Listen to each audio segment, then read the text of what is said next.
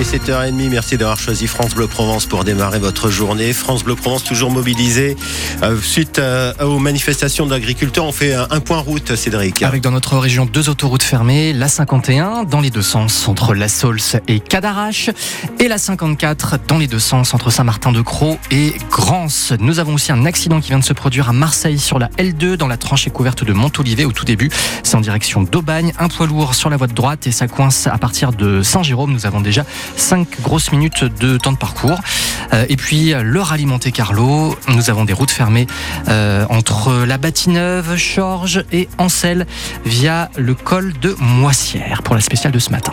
Ciel lumineux pour aujourd'hui, voilà ce que nous dit Météo France avec un Mistral de la partie cet après-midi à 60 km h en rafale. Les températures bien douces au réveil, 12 degrés pour Marseille, 18 degrés pour Toulon ce matin, 5 degrés à Aix, 2 à Digne, 5 à Gap.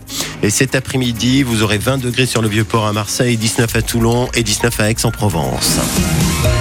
L'actualité ici à Marseille et en Provence, Laurent Le Sceau, les agriculteurs euh, attendent Gabriel Attal au tournant. Le Premier ministre se rend aujourd'hui en Haute-Garonne pour faire les premières annonces. Peut-être une accélération des aides promises et une avance sur les remises de taxes sur le GNR, le gasoil non routier. En revanche, il ne faut pas s'attendre à des réponses sur d'autres sujets qui dépendent de l'Europe, comme par exemple les normes environnementales. Les agriculteurs, en tout cas, maintiennent la pression sur le gouvernement. Certains viennent de passer leur première nuit sur euh, l'A54 avec leur tracteur au niveau de l'aire du Merle. Ils sont très déterminés, Christophe Van Ven. Si Thierry passe sa première nuit sur une aire d'autoroute plutôt que dans ses vignes, c'est aussi simple que ça. Enfants, paysans, on en rêve adultes, on en crève. Vincent développe. L'État devrait être accusé de non-assistance à personne à danger. Les éleveurs laitiers bovins se suicident les uns après les autres. Oui, il a une ferme à Salon il n'est pas le plus à plaindre. Normalement, j'étais au week-end à la montagne avec ma fille et ma soeur. C'était leur cadeau de Noël. Et eh bien, par solidarité avec tous les collègues, je suis là. C'est plus possible, ça. On se fout de notre gueule en permanence. Là, à un moment donné, oh. Donc c'est pour ça que le mouvement, il ne va pas s'arrêter. Solidarité avec Lionel. Il va arrêter sa production de volailles à vélo. Plus on avance, et moins on voit la fenêtre. Mais c'est un métier qui est passionnant. Hein. Je l'ai dans les veines, moi.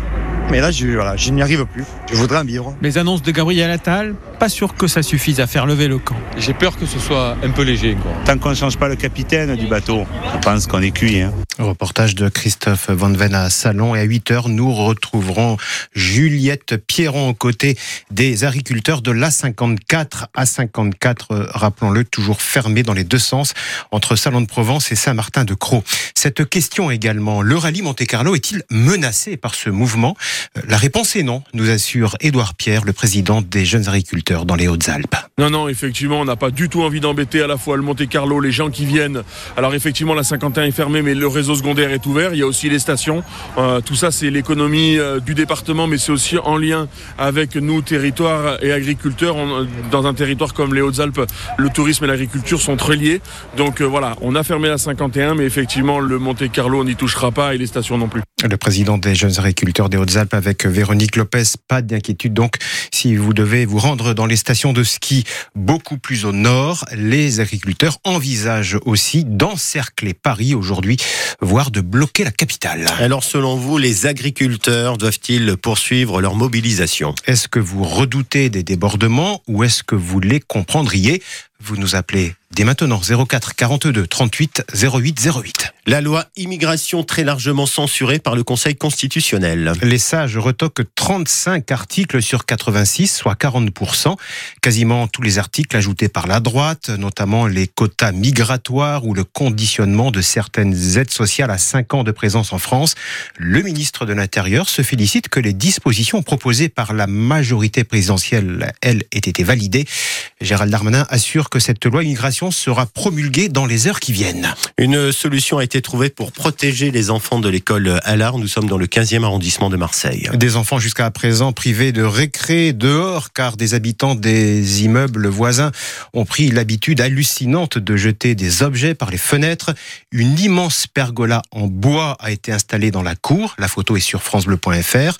Dans un premier temps, la mairie de Marseille avait parlé de filet de sécurité, mais cela aurait fait penser aux prisons, pas l'idéal donc.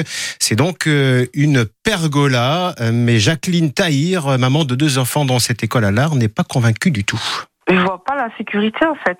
C'est les jets ils peuvent passer à travers facilement. J'ai demandé à mes enfants tout à l'heure, euh, ils ont dit c'est nul maman. Ils m'ont dit c'est nul, il y a des poteaux, plein de poteaux en plein milieu. Et en plus, euh, on n'a pas de soleil, euh, on est à l'ombre. Comme euh, s'ils étaient, les enfants étaient en cage, enfermés. Il n'y a pas de lumière qui passe. Et les promesses que la mairie nous a faites, elles, elles sont pas tenues. Je sais même plus quoi dire, j'ai même plus de mots pour qualifier la situation tellement c'est, euh, j'ai l'impression qu'on nous prend, qu'ils nous prennent pour des imbéciles. Jacqueline Taïr, maman de deux enfants à l'école Allard dans le 15e arrondissement de Marseille. Elle est également membre du MPE 13, mouvement des parents d'élèves des Bouches du Rhône. Un très gros client ce soir pour l'équipe de France à l'Euro de handball. Demi-finale contre la Suède, tenante du titre. Coup d'envoi 17h45. L'Open de tennis euh, d'Australie, Florent, la première demi-finale, c'est en ce moment. Yannick Sinner contre Novak Djokovic. Pour l'instant, euh, c'est l'Italien qui a le match en main face au Serbe. Sinner a surclassé le numéro 1 mondial dans les deux premiers sets, 6-1, 6-2. Djoko a remporté la troisième manche au tie-break. Et dans le quatrième set, les deux joueurs sont à un jeu partout pour l'instant. Et une ambiance de folie euh, hier soir sur euh, les routes du rallye Monte Carlo. 50 000 personnes, des feux d'artifice, des fumigènes.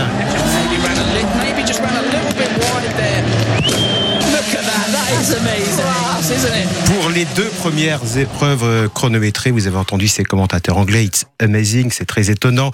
Le Britannique Elfin Evans prend la tête, le Gaponçais Sébastien Augier est troisième à 20 secondes.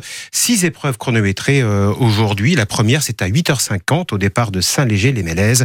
Le rallye Monte Carlo, bien sûr, à vivre sur France Bleu Provence avec Véronique Lopez ce soir entre 18h30 et 19h. Et vous retrouvez toutes les infos, évidemment, sur l'appli ici. Les infos pratiques, entre autres, Inforoute. Et puisqu'on parle d'Inforoute, il y a aussi les fermetures nocturnes